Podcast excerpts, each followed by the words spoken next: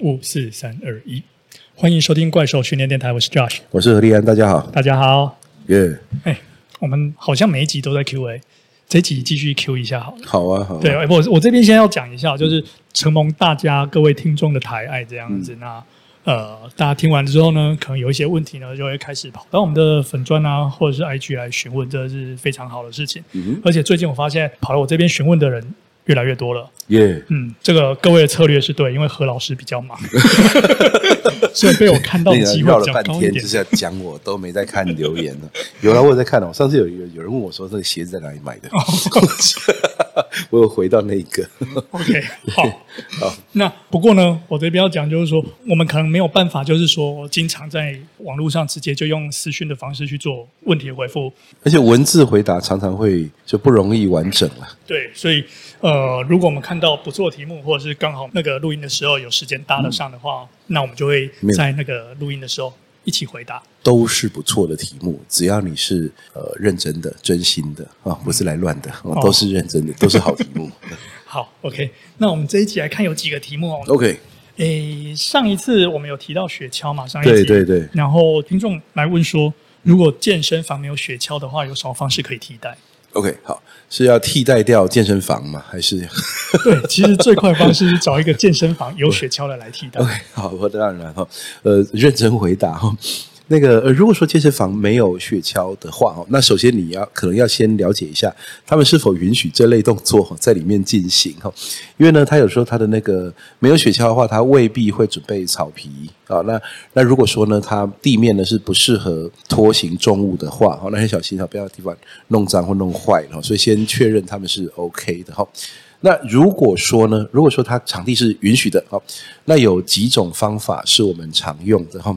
那第一种方法呢，就是只要你有够坚固的绳子，啊，然后呢有壶铃或者是杠片啊，然后你绳子把它绑好，然后呢你可以拉着它，如果拉着它不表示说它只能够倒退着练，事实上你可以手在人的后面拉着它往前走。所以呢，你的姿势呢会跟练雪橇的时候差不多。所以呢，一样的，你用绳子绑起重物来拖行的时候呢，你人往前走、往后走、往侧面走，这些其实都跟我们练雪橇是一样的。嗯，那再来呢，有一种做法我们以前常做哈，有一些健身房它会用铁链当那个变动强度。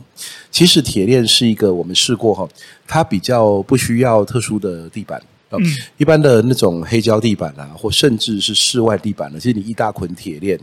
然后把它绑好哦，呃，前提是你不怕潮哦。嗯，那所以呢，铁链呢拿来拖哦，也是很好的选项。那那我们知道说推雪橇、拉雪橇这种东西呢，它看的那个阻力啊，不是实际的重量。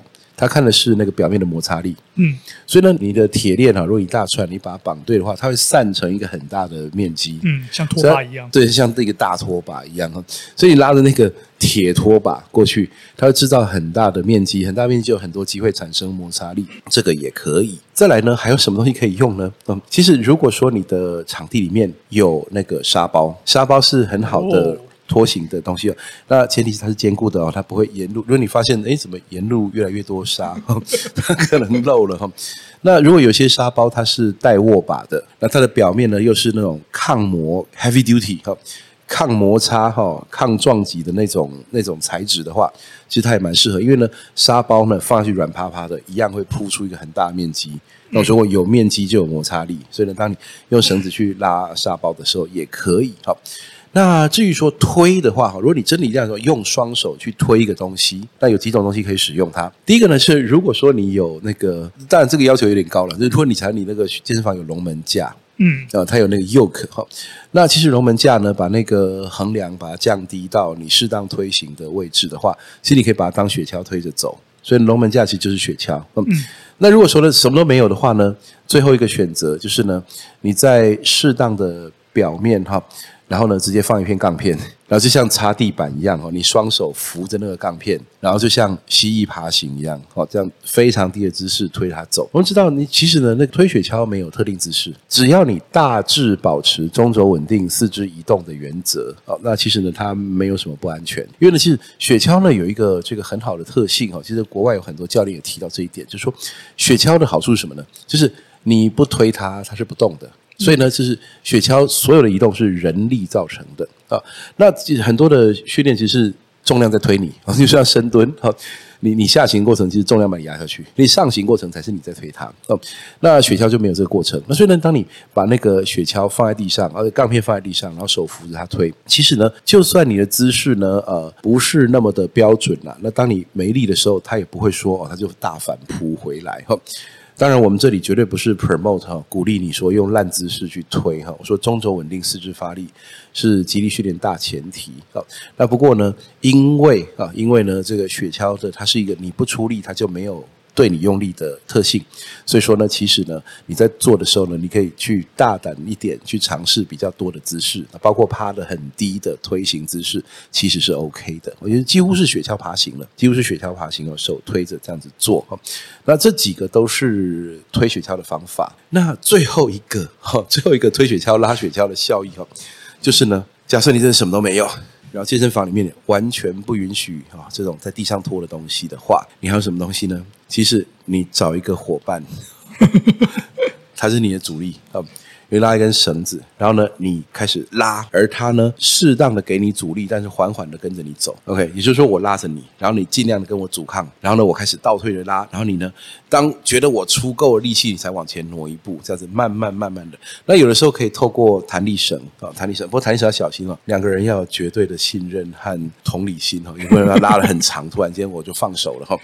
那但是这，对对对，这这边简直是直接弹弓发射了哈。那所以这个方法也可以把这个，就其实简单的讲，水雪橇就是水平阻力，雪橇就是水平阻力。所以说呢，我们刚刚说的那些方法都是制造水平阻力的方式。那所以你有一个 partner 在后面拉着你，然后你往前做出雪橇往前推的姿势，你往前用力跨步，他在后面拉着你，然后你出够多力气了，他才跟着往前走。哦，那这这个就是呃拉雪橇的方法。那如果你有个 partner 的话呢，其实你当你有一个会这样子操作的训练伙伴的话，你不必在健身房里面做，你可以在过马路的时候。没有啦，太危险了。人行道上 没有了，在呃室外操场、室外运动场，其实呢，你带根绳子，哈，带根弹力绳就可以这样子练了。OK，我在网络上有看到一些那个网友，他们用一种土法炼钢的方式，就找那个废弃的轮胎，对，然后在那用各种巧妙的方式把轮胎做出那种可以推或者是拉的呃装置绳索啊，固定把，然后在轮胎上面再去增加重量。那它因为轮胎是一个耐磨的东西，所以它变说比较可以在那种室外场地。不过因为这种东西的装置通常大家自己手工做出来，所以到了一定的重量的时候，其实要真的很小心啊。它会解体。不过不过其实这样，其实那个拉轮胎这个东西啊，它它其实非常古老。其实我们小时候大概就是这样子玩的，对，在没有这种叫田径队啊、跆拳道啊什么东西，都是这样超体能哈。所以呢，把那轮胎哈用绳子绑好，然后呢就拉着它跑步啦，或者说呃用手啦哈拼命的拉，像像像拔河一样拼命的拉它拉过来哈，这样子，这其实都是很好的阻力哈。那其实呢，这个我反而觉得蛮鼓励的。如果说你在那个室外哈，有那种。对啊，你不要去那个人家哈精心栽种的那个花圃草皮哈，然后拖一个轮胎上面，那就是在犁田了，就把人家毁了。呃，你在那种这个地面相对不怕破坏的地方哈，那可以这样子练哦。不当然呢，我附加一点哈，就是讲训练呢特别要小心这件事情，就是我们刚刚讲的所有训练法都有适当和不适当的操作方式，所以不要听了节目之后呢自己去太大胆尝试哈。如果说没有这样子练过的话，还是找个教练学一下，那要不然的话呢，其实虽然它很安全，好像出错还是很很容易出错。例如说呢，像这个拉轮胎跑步这件事情，哈。它的那个阻力和剂量就是要很小心啊，因为说让它拖很重，然后让就把它当成耐力跑这样一直超，那其实膝盖跑坏掉也是有可能的。所以呢，这个都是要注意的。它比较适合，因为雪橇就是阻力啊，轮胎就是阻力，阻力呢就比较适合短距离间歇。好，那这那这多短多间歇，这个真的要有课表。如果你是有训练经验，只是没有用过这个器材，那你有足够的训练经验，想要去探索的话，哈，那建议会有有缓和，慢慢的增加强度，哈。要一开始就我今天第一次拉雪橇，我来试一下我雪橇最重最重可以嗯怎么样这样子，是这是很容易受伤的。嗯，没错。那我们看一下下一个题目。嗯、OK，在上上一集我们提到了握把蹲。嗯，那时候有提到说握把蹲可以增强稳定度啊。对。那有听众在问说，不知道这样是否也可以增强核心的能力？我记得那我们在上面有短短的提到，那我们再解释清楚一点。回答的好像没有很完整哈，我自己后来有听哈，我想说这次可以的的确是可以补充一下的哈。握把蹲呢，它对于深蹲来说呢，它是一个重量的超负荷。重量的进阶，但它是一个稳定性的退阶。OK，所以从这个角度来看呢，我们接下来往下分析，什么叫重量的进阶、稳定性的退阶呢？就是深蹲和握把蹲最大的相似性是来自于它下肢呢，其实基本上都做一样的三关节伸展，它下肢基本上都做一样的深蹲。握把蹲和深蹲，它下肢就做完全一样的事情。那所以说呢，当你在呃垂直压力方面，握把蹲加的比深蹲还重。虽然我们知道双手呢扶住蹲举架的时候呢，或多或少会帮忙移除一点重量啊，但是呢，我们知道它主要是来自于因为手扶着很稳，不怕跌倒，所以呢，你可以更拼命的。把脚对地用力，所以说呢，握把蹲它可以在肩膀上压的比深蹲重，所以在重量上面它是一个进阶。也就是说，你用握把蹲可以蹲一个你在深蹲上还无法操作的重量，就是说，比方说你深蹲现在是一百啊，那你从来没有蹲过一百以上，但是呢，握把蹲可能可以让你轻易的去训练什么一百三、一百四，而且很安全啊，这样。那不过呢，以稳定性来说呢，哈握把蹲其实是一个稳定的退阶，也就是说，它是比较不需要你用核心去稳住自己。那我们其实之其实之前有提讨论过说，说深蹲的最后限制因素往往是核心稳定性。OK，也就是说呢，深蹲的限制因素呢，它不是这个腿力啊。你你常常深蹲的那个呃腿力，最后你会蹲不起来，是因为你核心已经没力了。OK，好，那所以说在这种情况下，握把蹲可不可以算是核心稳定性的一种超负荷呢？我说它是，但它也不是哈。为什么？它是的地方在于呢，你的核心真的绷紧撑住，你的体腔内压真的撑住了，让肩膀上放了一个啊明显高过你深蹲的重量。所以呢，比如说你的核心真的有。承载过那个更大的重量，因为因为那重量，不管说你就是蹲还是就是站着而已，它总是压在你的核心的正上方，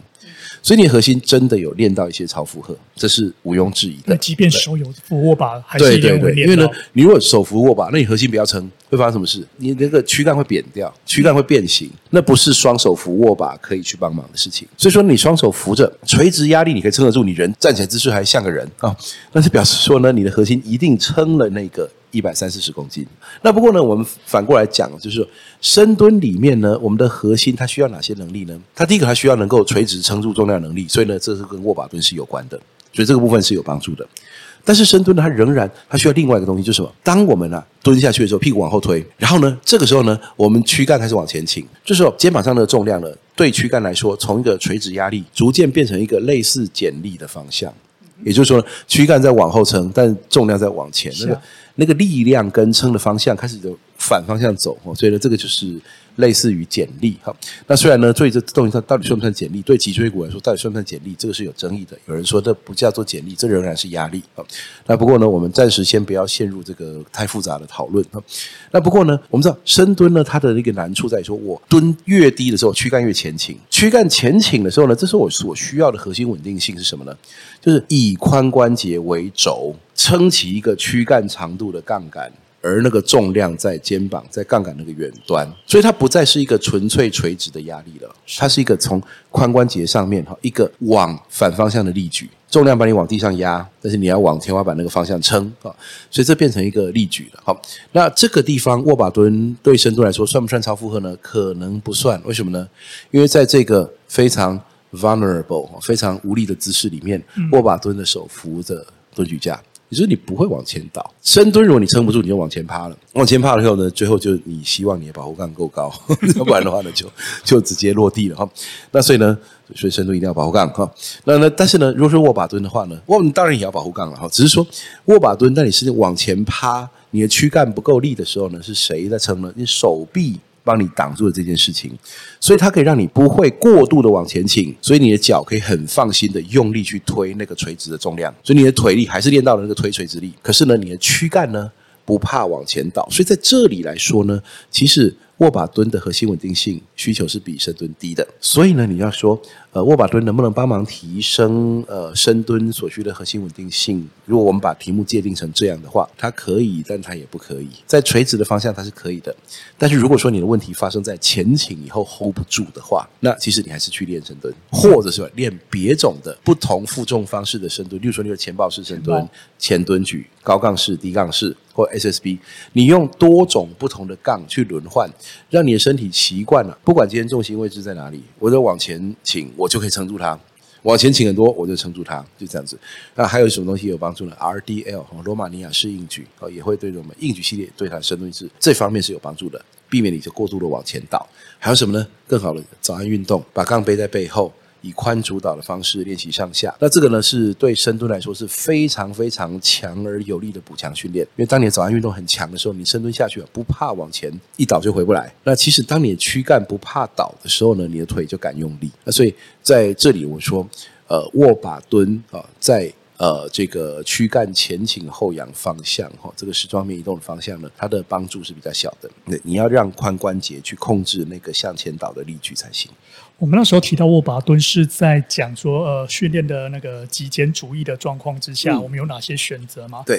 但是其实我们也要在这时候再讲一下说，说训练呢，其实它是一个非常多元，而且可以去操作很多不一样的训练方式，来让自己变得更强方式。所以你单一偏重一个太多的话，可能你还是必须要用其他方式来做一些补强补充。没错，我就之前我们提到说说极简主义的论述哈，它是一个假议题，也就是没有人会真的这样子练。那我们只是为了说，有点像是那个呃，在那个呃大学读书的时候读那个比较政治哈，就把各国的。制度拿来互相比较，而且那时候常常就说，那哪个制度比较好？那就其实那都不是，那是假议题。其实那这是增进你对每个制度的理解而已。那所以其实呢，极简主义的论述呢，就说哦，我们看哪个动作最好，然后拿拿出两个动作来比，它比它好，它比它烂这样子。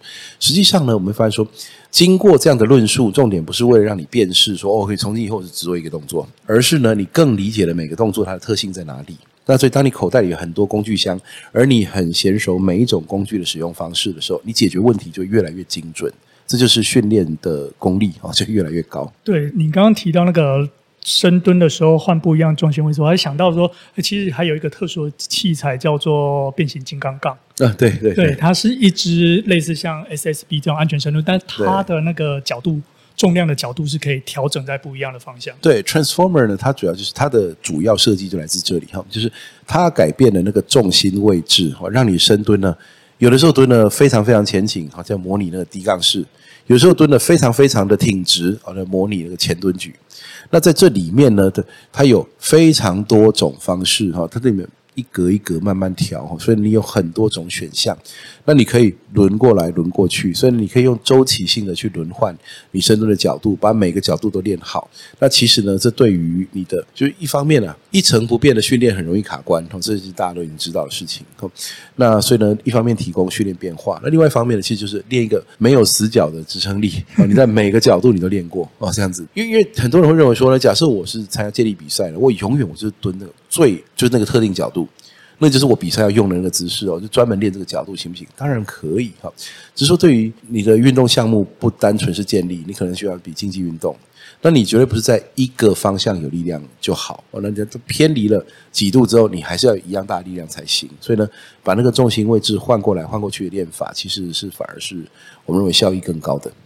好，那我们再来进入下一个问题。OK，嗯，那个有一个听众他来询问说。他的训练方式呢，比较像我们之前有稍微聊到的是那一种所谓的微量训练法。它的做法就是用 Easy Max 到健身房呢，重量慢慢加上，加到自己的 Easy Max 之后，就换下一个动作。那可能就以三项的状况来讲的话，哎，先去做个卧推啊，嗯，到 Easy Max 之后呢，就换深蹲啊，然后之后再换硬举之类这样。那这样的训练方式有没有什么样的缺点，或者是有什么地方可以再做一些补强的？OK。我很喜欢这种练法，我自己哈。不过呢，首先一个大前提哈，就是呃，这以前在很多地方说过，就是 everything works but nothing works forever。每个东西都有效，但是没有一个东西永远有效。那所以我们来看一下，呃，这种方法的好处是什么呢？就是你规律性的接触高强度，规律性的接触高强度，所以你用三项啊，然后呢去。很 easy 的把它做到高强度区哈，所以 easy max 的意思就是说，从在加重的过程当中，从很轻松，逐渐的有一点难度，到最后呢，这个速度明显慢下来，有一点吃力的那一下，我们把它叫做 easy max。它不是你真正的最大肌力，因为呢，通常在 easy max 过后，你小幅度的加重量几次，通常都还在成功。就假设你很 easy 的做了一个一百，那其实呢，你就一百零五啦、一百零八啦，甚至是一百一，你还是有可能成功的。嗯，但是那个是越来越艰苦。那为什么我们会鼓励大家多用 Easy Max 呢？其实就是因为 Easy Max 呢，它通常哈，除非你太 easy 哈，就是我说，呃，我拿一水管热身完，然后呢就哎很 easy 了，我要停了，那不叫 Easy Max，那就是 Easy Easy 的哈。那只有 Easy 没有 Max。对，那不过假设你是 Easy Max，你掌握的好的话呢，我们几乎可以确定它一定是高强度区。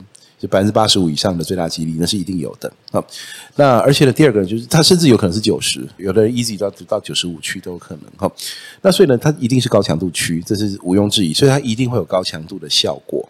但是呢，它不会有挣扎太久导致的那种恢复困难。那就是说，假如挣扎非常非常困难，我就咬牙切齿哈，然后这一下做了十秒钟，我才终于站起来这样子，那你可能会非常非常累，可能会累很久，好几个礼拜。都没有完全恢复过来哦，那所以你后面还要持续加重的时候呢，你能够下的分量反而变轻了哦，所以呢说保持 Easy Max 哦，其实是一个让你可以高频率接触高强度训练的这个机会。好，那不过它的问题在哪里哈？它有几个问题哈。所以这个假设如果你都不换动作的话，那其实呢你会发现呢 Easy Max 会。停滞的蛮快的，当然你就练了很多，你就练十几年的人哈，其实其实几乎绝大多数的时候都在停滞。然后，那不过呢，假设你是练呃。初学一两年、两三年哈，然后你用 Easy Max 放练，然后你怎么就卡了很久了？因为六七个月没有加任何一公斤，不太理解为什么是这样。但是有可能是动作选择太少，所以你要选择相似但不相同的动作。相似不相同就是有背蹲举换前蹲举啦，哈，卧推换斜板卧推啦，然后那硬举呢换成相互式、传统式。所以就有点像回到我们上一题一样，没错，这是去变动作的自己。对。那如果这个方法，呃，就就换动作的话，其实通常可以让你走蛮久的哈。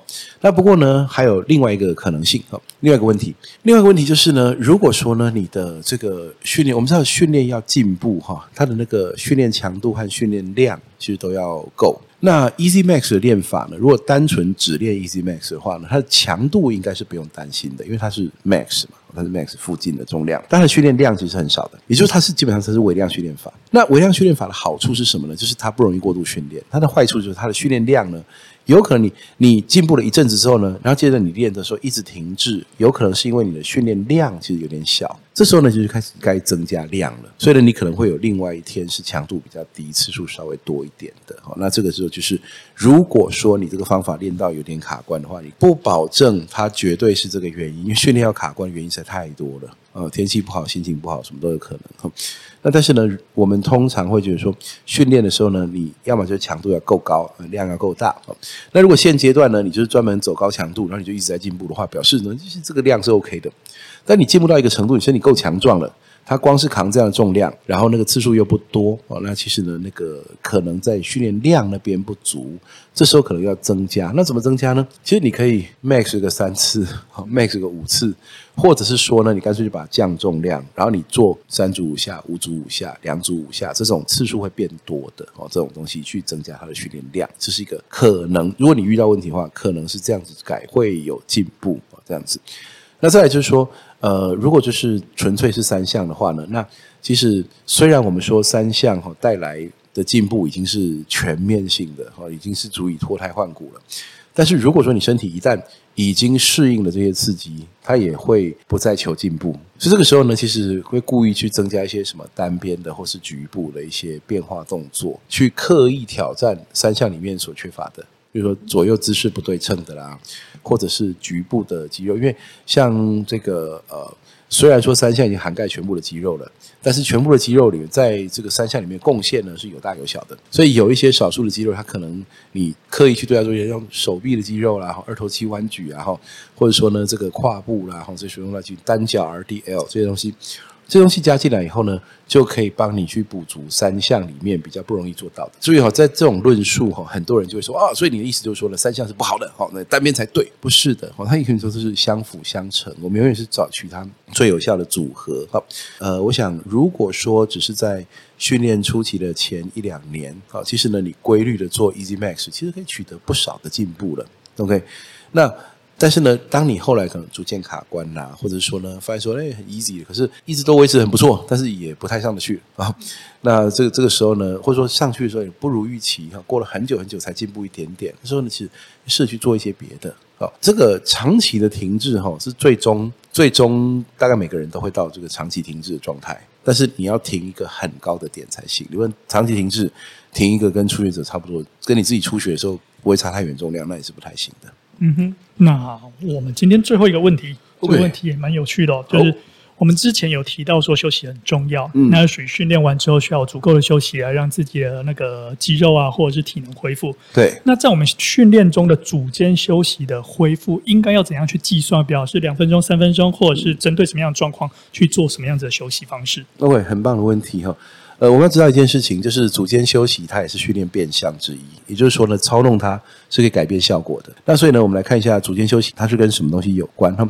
组间休息基本上来说，就是呃，取其你到底现在是想要完全恢复的状态下去练下一组，还是不完全恢复的状态下去练下一组？那这有什么差别呢？以纯粹的最大肌力来看，那你希望是完全恢复的。你如果说最大肌力想要进步的话，那你希望你状况好。那最终呢，你希望你让身体可以安全的去承受最大重量。所以如果说假设你现在呢是呃做完上一组，然后你现在只想做下一组，然后你休息时间故意给自己很短。那你可能会因为恢复不足，所以下一组是失败的，或下一组呢，该加的重量是没有加上去的。你可以可能加五公斤会成功，可是呢，你这个评估一下五公斤会失败，那你就是只加了两公斤，好这样子。那所以呢，如果说你是以加重量为目的，但是又把时间缩短的话，可能会导致你的目标相冲突。哦，所以呢，当你的目标致力于举起今天所能举的最重。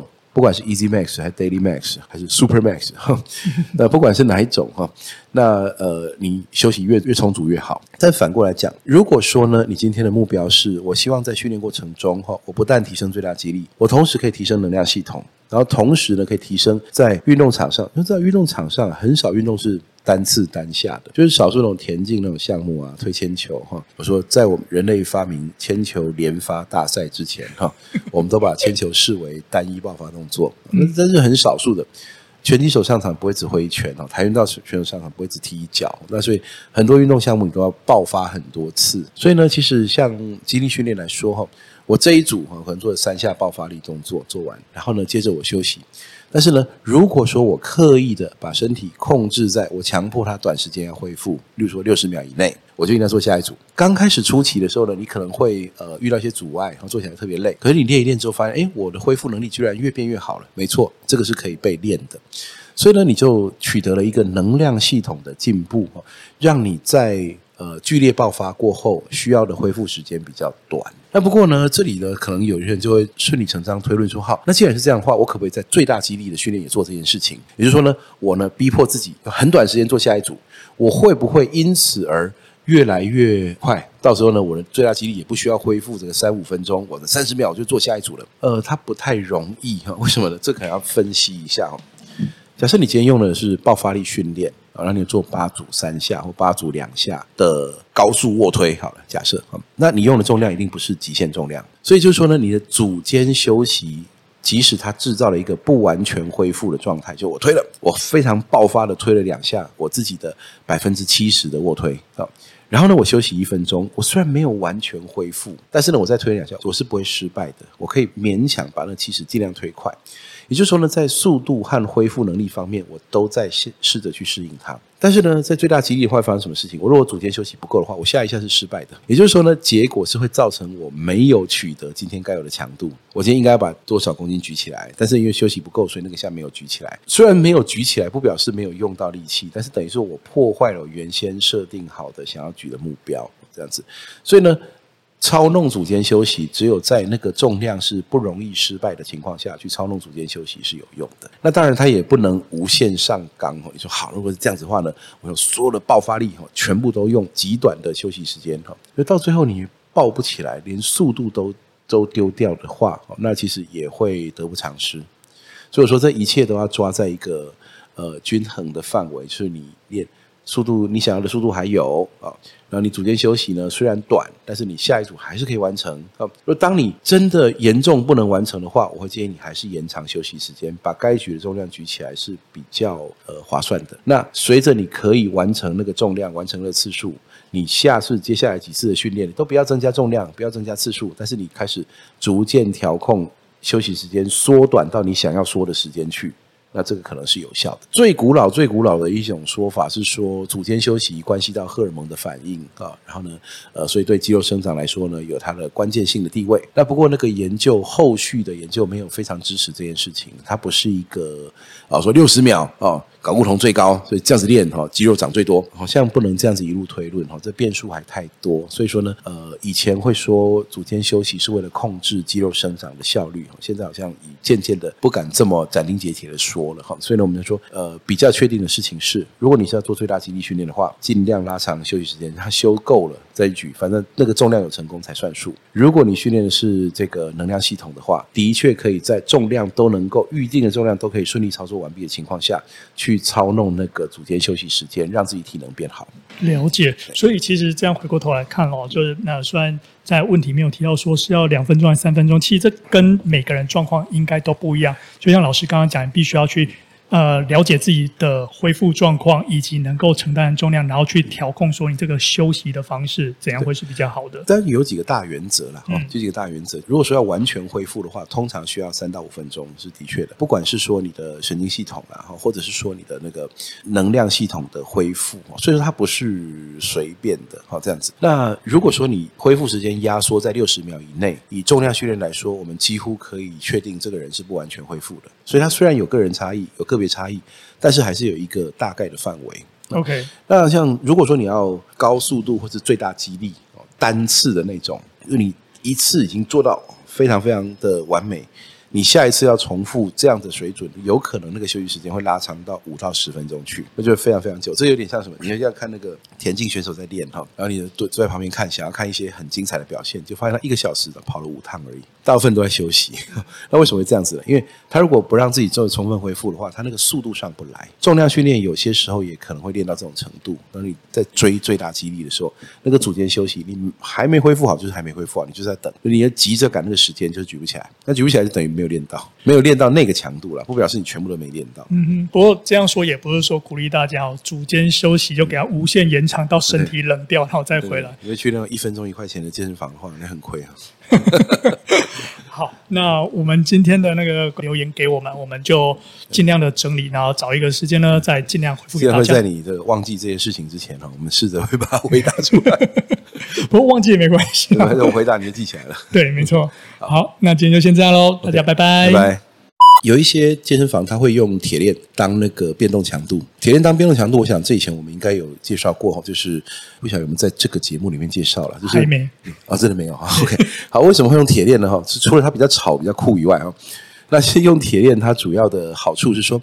你如果把铁链挂在杠铃的两侧啊，那你蹲下来，或者是说呢，你的这个呃硬举呢，杠渐渐落地，或者说你卧推哈，卧举的时候，杠渐渐往下行的时候呢，如果你安排的这个位置是得当的话，铁链会有一大段哈会落在地面上。那落在地面上等于是有地面来支撑重量，所以等于说你这个杠呢在低点位置是比较轻的，然后推到高点的时候呢，那铁链逐渐离地，你又得要撑它的重量，那就是在高点变重。